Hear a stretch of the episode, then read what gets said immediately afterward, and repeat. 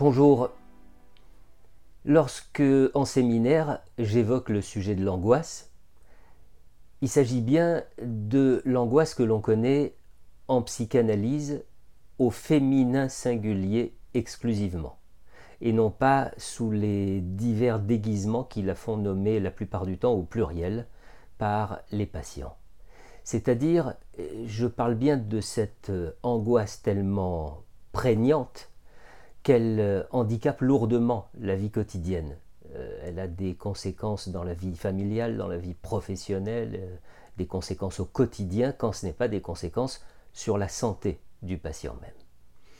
Eh bien, l'accompagnement de ces patients sur plusieurs mois, voire plusieurs années, m'a amené à tenter une espèce de synthèse sur la façon dont sont survenus les changements qui se sont opérés en eux tout au long de leur parcours thérapeutique. La question qui m'a d'abord euh, occupé pour formuler cette synthèse, c'est le socle sur lequel il me semble qu'a reposé leur thérapie, ou plutôt, les deux socles, parce qu'il y en a deux bien différents l'un de l'autre. Le premier socle connaît euh, deux temps distincts. Le premier temps, c'est celui qui est nécessaire aux patients pour leur permettre de comprendre que leur problème, c'est aussi leur solution du moment. Le symptôme est alors considéré euh, non pas comme euh, l'arête hein, euh, fichée dans la gorge, mais comme le meilleur arrangement, le meilleur compromis possible à ce moment-là de leur vie.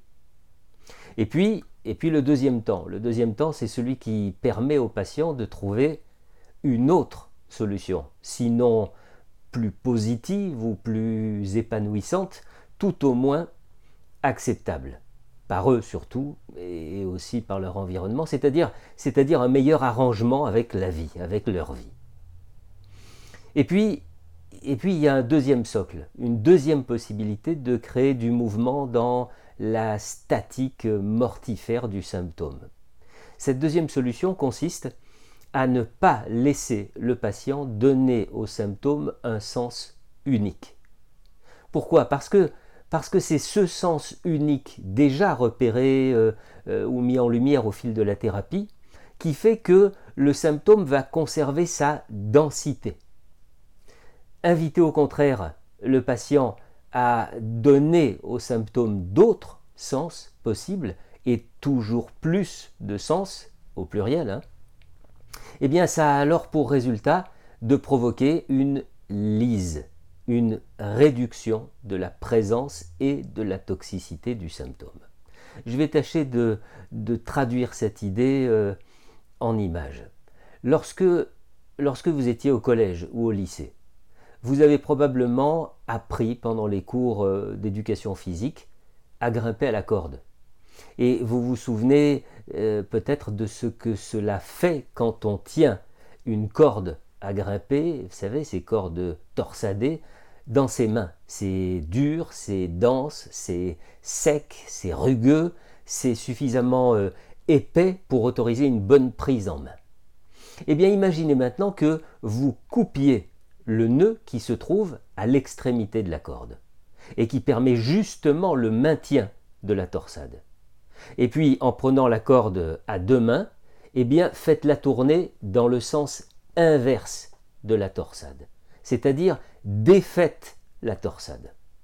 Que va-t-il se passer à l'extrémité de la corde? Eh bien, au lieu d'avoir euh, une matière bien, bien dense, bien compacte, vous allez vous retrouver avec de ridicules euh, épissures sans plus aucune utilité, en tout cas, sans utilité pour vous permettre de grimper à la corde. Eh bien, pour le symptôme, c'est pareil. Lorsqu'il est accroché à un sens très bien identifié, un sens unique, eh bien, il, conserve sa densité, sa prégnance dans l'économie du sujet. En revanche, dès que l'on commence à lui reconnaître des, sens euh, multiples, eh bien il s'effiloche, il se délite, il n'a plus la même force. Obligé qu'il est alors de se diviser entre plusieurs sens, il perd de sa capacité de nuisance dans chacune des directions évoquées. Le symptôme, apparaît donc comme une solution, la solution du moment pour chacun d'entre nous, le meilleur euh, compromis possible. Je, ne sais plus qui a dit ou écrit euh, euh, le symptôme, c'est le mensonge que le malade se raconte. Certes, certes, mais un mensonge qui est pourtant la vérité du patient, un, substitut indispensable qui lui permet de, de s'arranger avec la vie, et c'est la thérapie qui va lui permettre de trouver un meilleur arrangement. Cette évolution, cette évolution du, pire au mieux, du douloureux au supportable, cette évolution est parfaitement audible pour le thérapeute. Au départ, le symptôme est pris comme il est mis en avant comme un corps étranger. Voilà, un corps étranger dont le patient cherche euh, à tout prix à se débarrasser. Ça me gêne, ça m'empêche de, ça ruine ma vie. On surprend même le patient dire mon symptôme, ma phobie. Euh, signe d'une appartenance au symptôme, d'une servitude au symptôme, ou, d'une appropriation du symptôme. Presque, vous savez, un petit air de, familiarité avec lui.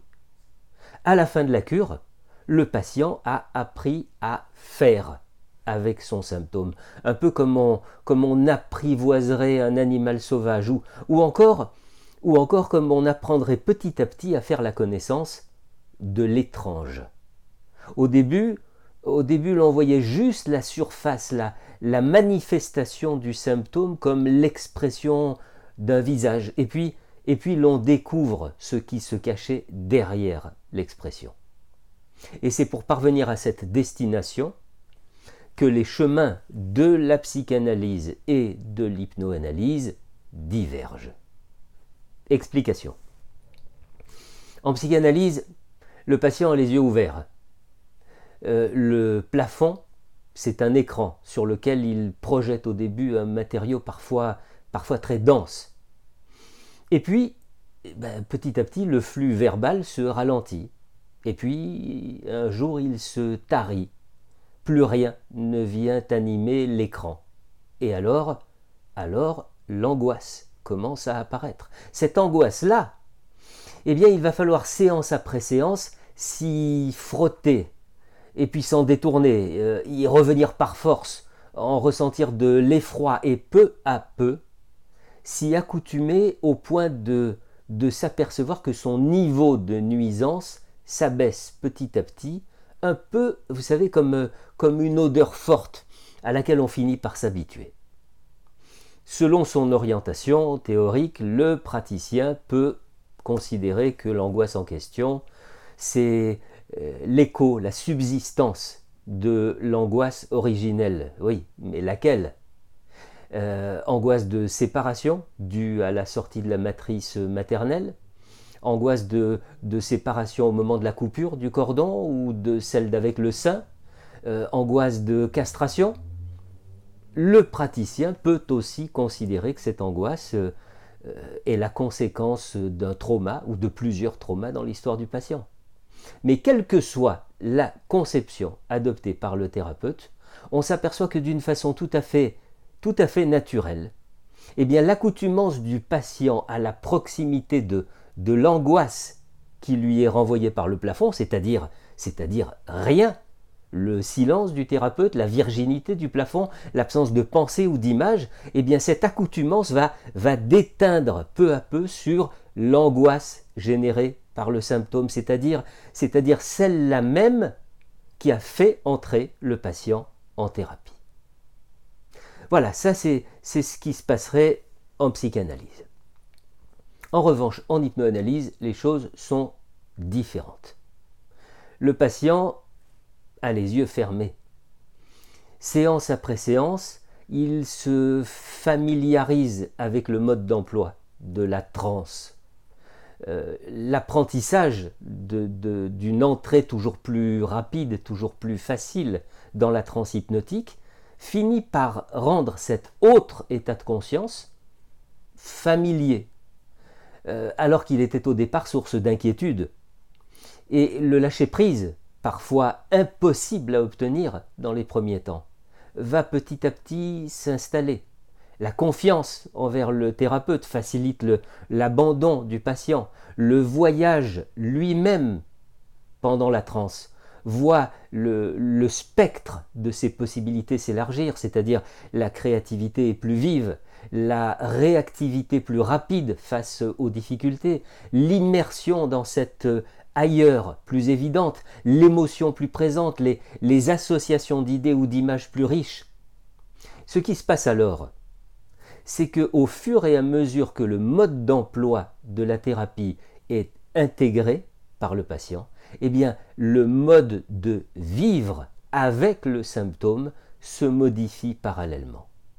Là encore, là encore pourrait-on dire le patient découvre peu à peu comment y faire avec son symptôme. En conclusion, permettez-moi de mettre en avant un impératif, un impératif qui devrait, toujours être au centre de l'attention du thérapeute. La nécessité que le symptôme s'exprime par ces deux pôles, intellectuel et émotionnel. En effet, si le symptôme s'exprime seulement émotionnellement par euh, une ou plusieurs catharsis, le processus thérapeutique sera incomplet. S'il s'exprime seulement par une, verbalisation très distanciée de l'émotion, le processus sera également incomplet. Il faut évidemment mettre le symptôme en mots, comme, euh, euh, on met la musique en notes et sur partition, faute de quoi elle demeure euh, dans l'esprit du compositeur. Et à la fois, à la fois, il est indispensable que, les mots s'attachent leur part complémentaire et jusqu'à présent manquante, c'est-à-dire l'émotion. Alors seulement l'individu peut trouver le chemin de ce que j'appellerais une réunification. À bientôt